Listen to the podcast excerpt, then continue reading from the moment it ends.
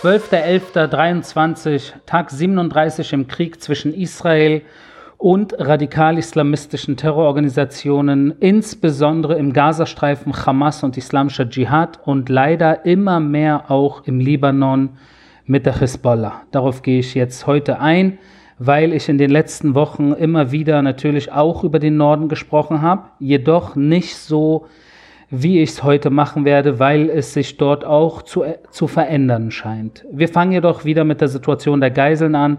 Leider keine gute Neuigkeit. Nach wie vor 239 Geiseln in den Händen beziehungsweise in den Tunneln oder wo auch immer im Gazastreifen sie gehalten werden, in den Händen und Tunneln der Terroristen im Gazastreifen. Jeder Tag, der vorübergeht und die Geiseln nicht bei ihren Liebsten sind, ist ein schlechter Tag. Das ist äh, das Hauptproblem dieses Konfliktes, dieses Krieges. Und ja, äh, solange äh, die Situation mit den Geiseln nicht geklärt ist, äh, gibt es eigentlich gar nicht groß irgendwas zu diskutieren in Sachen, nennen wir es Waffenruhe, nennen wir es irgendwie, dass man sich irgendwie versteht und dass man dann vielleicht auch Gelder in den Gazastreifen reinfließen lässt, die natürlich dann auch von der Hamas abgezweigt werden. Da muss man überhaupt keinen Zweifel dran haben. Zum operativen äh, Vorgehen im Gazastreifen äh, erstmal, äh, das habe ich mehrmals erwähnt, jetzt auch nochmal für diejenigen, die neu zugestoßen sind, äh, über 15.000 Terrorziele hat die israelische Armee seit Beginn des Krieges schon angegriffen. Das heißt, seit dem 7. Oktober über 15.000 äh, aus der Luft allein 3.300 Angriffe mit Kampfflugzeugen, 860 Angriffe mit Kampfhubschraubern, 570 Angriffe mit Drohnen, und natürlich die weiteren Angriffe entweder von der See, also aus dem, vom Wasser her, mit der Marine oder natürlich mit den äh, verschiedensten Bodentruppen, äh, die wir äh, in den ersten Tagen, äh, Wochen noch außerhalb des Gazastreifens hatten und dann immer stärker dann auch äh, unseren Einsatz äh, vor Ort im Gazastreifen ausgedehnt haben.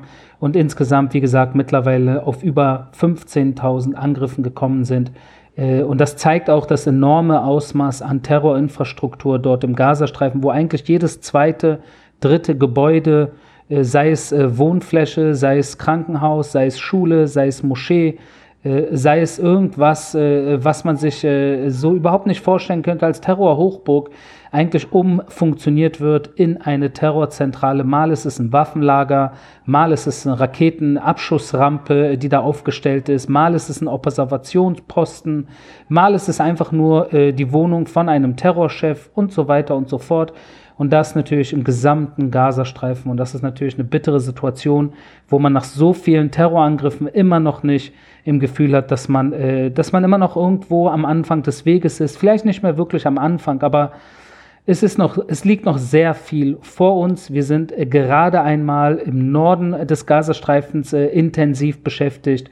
Es gibt noch den zentralen Gazastreifen, es gibt noch den südlichen Gazastreifen. Allein im südlichen Gazastreifen äh, gibt es Khan Yunis und Rafiach, zwei große Städte, die natürlich insbesondere Khan Yunis auch als Geburtsort von Yahya Sinwar, wo er natürlich auch seine seine Infrastruktur aufgebaut hat in den letzten Jahren. Da müssen wir uns nichts vormachen. Es liegt noch sehr viel vor uns. Äh, das kann wirklich noch Wochen und Monate dauern, bis wir im Gazastreifen tatsächlich äh, die, die Hamas, ihre Infrastruktur und ihre führenden Köpfe außer Gefecht gesetzt haben äh, und dann parallel dazu natürlich die Geiseln befreit haben. Die 551-Brigade ist eine Reservebrigade aus Kommando- und Fallschirmjägersoldaten. Die hat im Gebiet von Beit Hanun äh, im Einsatz äh, sehr viele terroristische Infrastruktur und auch Waffen der Hamas zerstört, äh, mehrere Terroristen auch eliminiert, genauso wie die Harel-Brigade, die im El Carmen-Gebiet unterwegs ist. Das liegt zwischen Beit Hanun und Jabalia.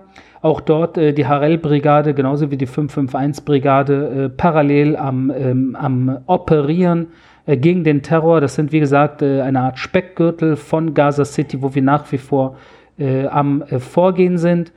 Die Situation relativ gut unter unserer Kontrolle haben und uns natürlich zunehmend auch auf Gaza City konzentrieren, wo wir natürlich äh, in der Stadt unterwegs sind und dort auch äh, jetzt die letzten ein, zwei Tage sehr viel, äh, ich sage jetzt mal, veröffentlicht wurde in den Medien bezüglich des Shifa-Krankenhauses, das ich ja schon mehrmals erwähnt habe.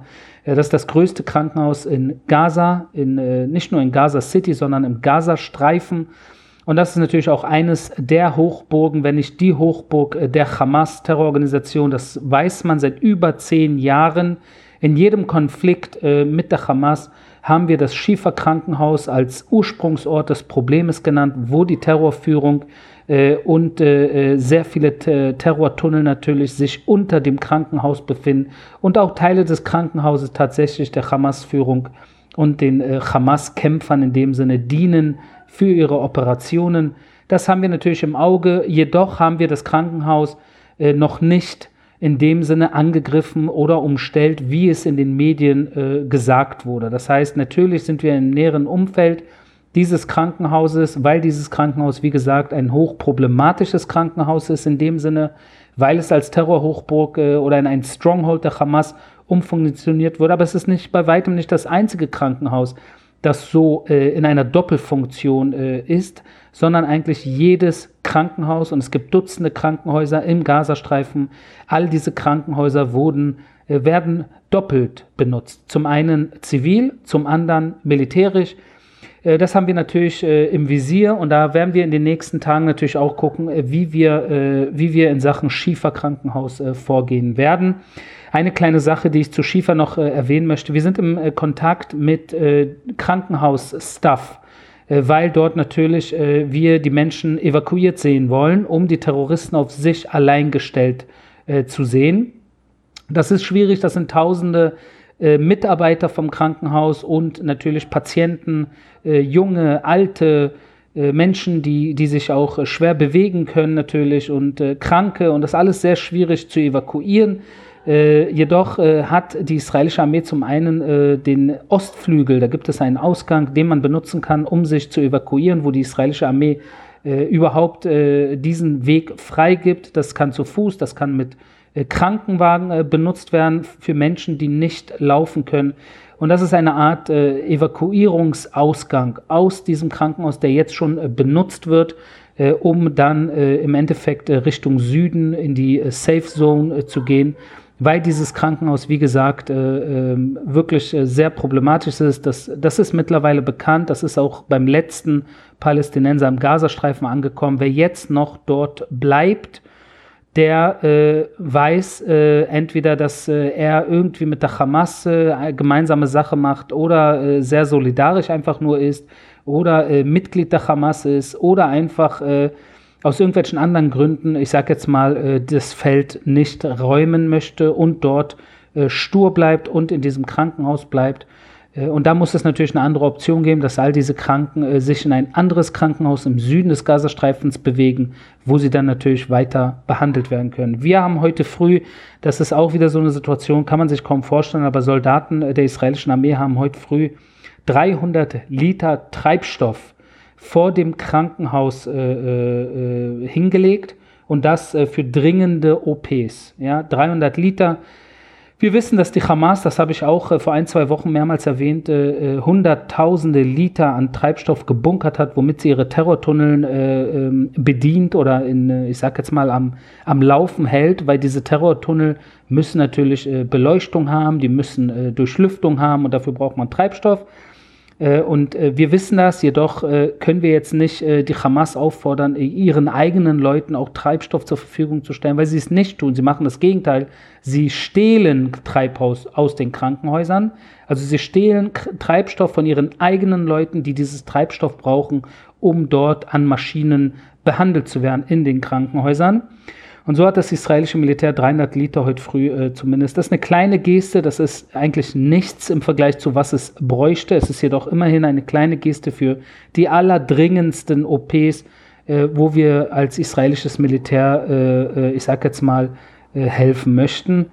Äh, alles nicht so optimal, aber ich wollte es trotzdem kurz ansprechen, um, um, um zu zeigen, wie surrealistisch auch bestimmte Situationen im Krieg sein können.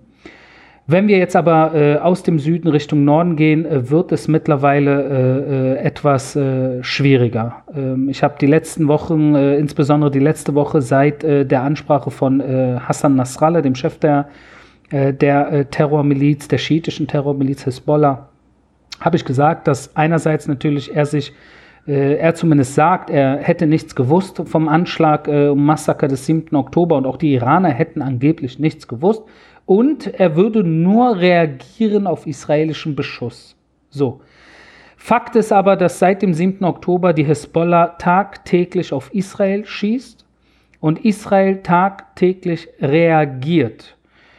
Und diese Situation droht tatsächlich äh, in einen wirklich in einen Krieg auszuarten. Also nicht das Low Intense äh, Fire Exchange, was wir jetzt gerade seit vier, fünf Wochen schon haben, sondern heute würde ich sagen, zum ersten Mal äh, würde ich fast schon sagen, dass wir kurz vor dem Abgrund stehen. Ganz, ganz kurz. Also mit einem Fuß schon äh, in der Luft, äh, wo man äh, direkt äh, runterfallen kann. Und wenn das passiert, dann wird das hier eine ganz andere Nummer. Und warum sage ich das? Weil äh, der Raketenbeschuss aus dem Libanon extrem zugenommen hat. Heute insbesondere Dutzende Raketen aus dem, äh, aus dem Gebiet des Libanons und auch Selbstmorddrohnen wurden aus dem, wurden aus dem Libanon in Richtung nördliches äh, Israel äh, geschossen und versendet, insbesondere auch im, in den Raum Haifa und Akko wer sich auskennt. Und äh, das ist natürlich auch jetzt wieder eine Zuspitzung der Situation im Norden. Dutzende Raketen auf Haifa, wo wir aus dem Norden Haifa beschossen bekommen und aus dem Süden Ashdod, Ashkelon und Tel Aviv. Dann bleibt in diesem Land eigentlich äh, kaum noch etwas übrig, was nicht beschossen wird. Ihr wisst, auch Eilat im tiefen Süden wird aus, äh, wurde aus Gaza beschossen und sogar aus dem Jemen. Also äh, ist eigentlich mittlerweile, man kann sagen, das gesamte Land unter Raketenbeschussgefahr. Das sind äh, äh, zwischen fünf und zehn Millionen Menschen in Israel, die jederzeit darauf vorbereitet äh, sein müssen, dass eine Sirene angeht und sie äh, sich sofort in einen Luftschutzbunker äh, bringen sollten.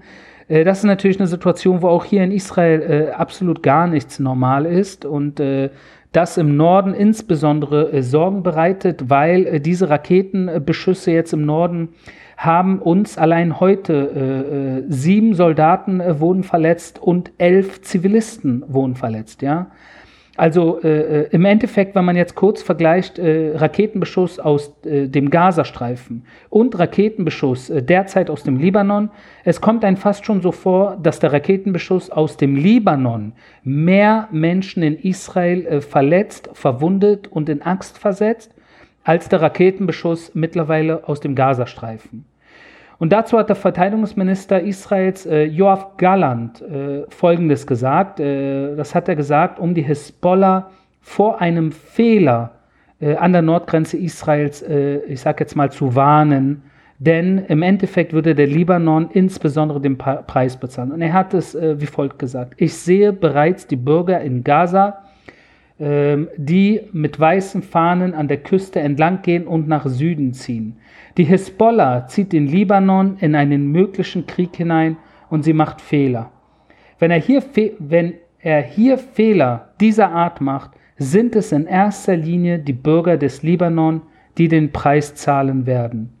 Ich hatte hier am Anfang gesagt, die Bürger in Gaza, das sind die Bürger im Libanon natürlich, das ist damit gemeint. Die Bürger im Libanon, die äh, sich im Endeffekt im, in Rettung bringen müssen wieder, genau wie im Gazastreifen, vor den Fehlentscheidungen und den terroristischen Aktivitäten ihrer eigenen Führung.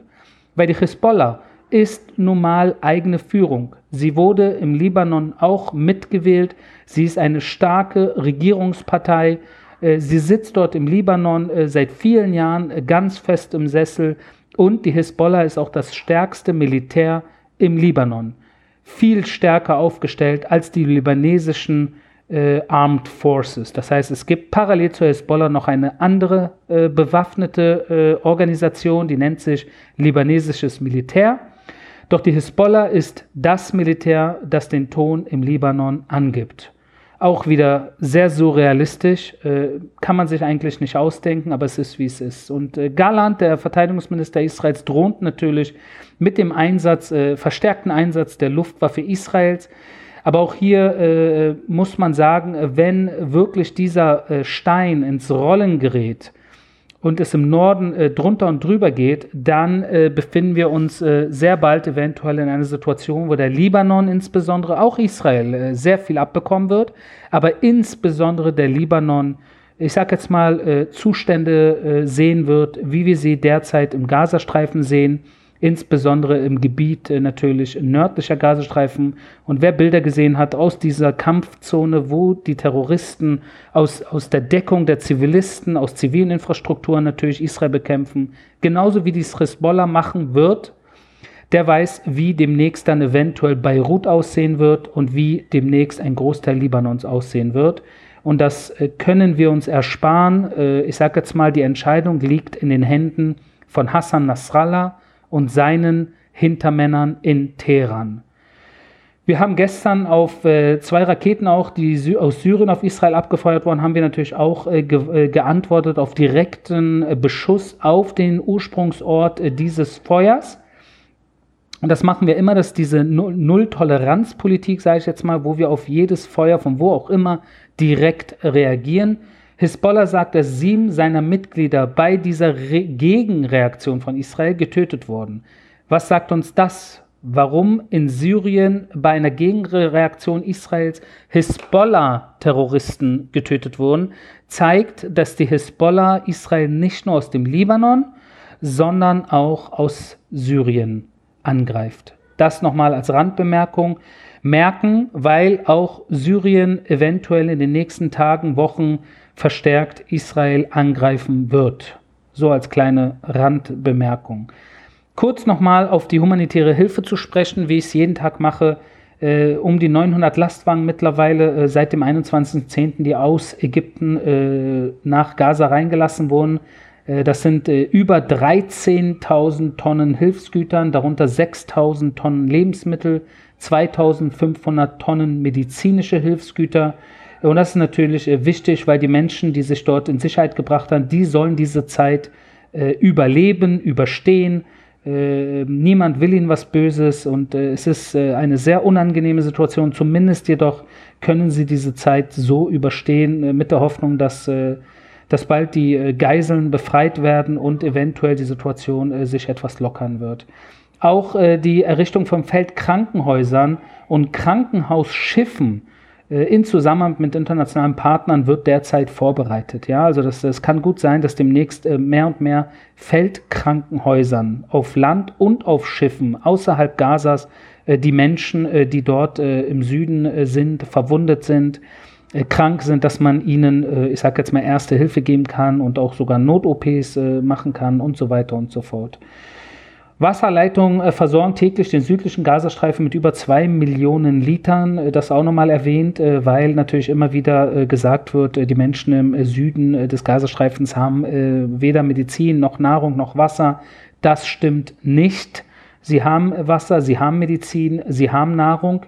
Wie gesagt, nichts ist gerade optimal. Mitten im Krieg ist nichts optimal. Äh, das Gegenteil ist der Fall, aber äh, es soll mir niemand erzählen, dass es kein Wasser gibt, es soll mir niemand erzählen, es gäbe keine Nahrung und es soll mir niemand erzählen, es fehle an medizinischen Hilfsgütern.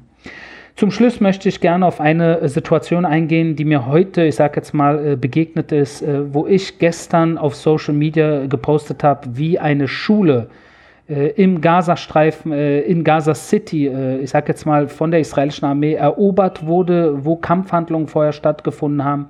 Und in dieser Schule äh, mein ein Schild entdeckt hat, ein israelischer Soldat hat er gefilmt, wo äh, als Geldgeber die GIZ angegeben äh, ist. GIZ ist die Deutsche Gesellschaft für internationale Zusammenarbeit, die sehr viele Millionen Euro jedes Jahr an deutschen Steuergeldern in die Welt, in die dritte Welt insbesondere natürlich, überweist, um in äh, Krisengebieten äh, den Menschen, äh, hilfsbedürftigen Menschen äh, zu helfen, was an sich eine schöne Sache ist, eine richtige Sache ist. Wo ist jedoch der Haken, wenn dieses Geld missbraucht wird für Terror? So, und in dieser Schule sieht man dann äh, innerhalb eines Schrankes sieht man eine Kalatschnikow und eine äh, Terrorweste. Äh, das heißt, die Terroristen haben diese Schule auch als Operationsgebiet genutzt. Äh, aber wir kennen die Terroristen, sollte wie gesagt niemanden mehr äh, überraschen. Aber äh, was noch viel schlimmer ist wahrscheinlich, dass in unmittelbarer Nähe dieser Schule ein eine Tunnelöffnung äh, gefunden und entdeckt wurde und diese Tunnelöffnung natürlich darauf hinweist, dass unter dem unter dieser Schule die von deutschen äh, Steuergeldern mitfinanziert äh, wurde und wird, dass dort ein ganzes Tunnelsystem sich wahrscheinlich äh, verborgt hält unter dieser Schule, wo natürlich keine Zivilisten unterwegs sind, sondern die Terroristen die Deckung dieser Schule nutzen. Und das habe ich gestern äh, sowohl äh, mit Medien besprochen, als auch auf meinen sozialen äh, äh Kanälen, als auch äh, natürlich, äh, ich sage jetzt mal, diskutiert, wo auch immer ich es kann. Und schwupps habe ich heute gesehen, dass äh, die deutsche Außenministerin äh, Frau Baerbock äh, den Palästinensern noch mehr finanzielle Hilfe zugesichert hat. Und was an sich auch, äh, ich denke, keine böse Absicht ist, äh, weil man will den Menschen helfen. Aber wo bleibt der Kontrollmechanismus? Aber wo, wie, setzt, wie, wie stellt man sicher, dass kein einziger Euro wieder in die Hände von Terroristen kommt? Wie macht man das genau? Ja, man überweist 80 Millionen, 100 Millionen, 120 Millionen, wie viel auch immer an Euros an die Palästinenser. Das ist schön und gut. Doch wohin gelangt das Geld? Gelangt es äh, durch die GIZ wieder an irgendwelche Schulen, oder ich weiß nicht was, die dann wieder als Terrorstützpunkte benutzt werden im Gazastreifen oder vielleicht auch mittlerweile in Jenin und Nablus. Wer stellt das sicher, was mit dem Geld passiert wird? Das ist die Frage, die ich auf Twitter heute mit dem Auswärtigen Amt diskutiert habe, in einem Exchange, in einem, äh, einer Art äh, freundliches und diplomatisches Streitgespräch wo ich bis jetzt leider äh, vom deutschen Auswärtigen Amt keine klare Antwort bekommen habe, wie man, wie man sicherstellt, dass kein einziger Euro in die Hände der Terroristen äh, gelangen wird. Genau dieselben Terroristen, die aus dem Gazastreifen am 7. Oktober nach Israel gekommen sind und hier sehr viele Menschen kaltblütig ermordet haben.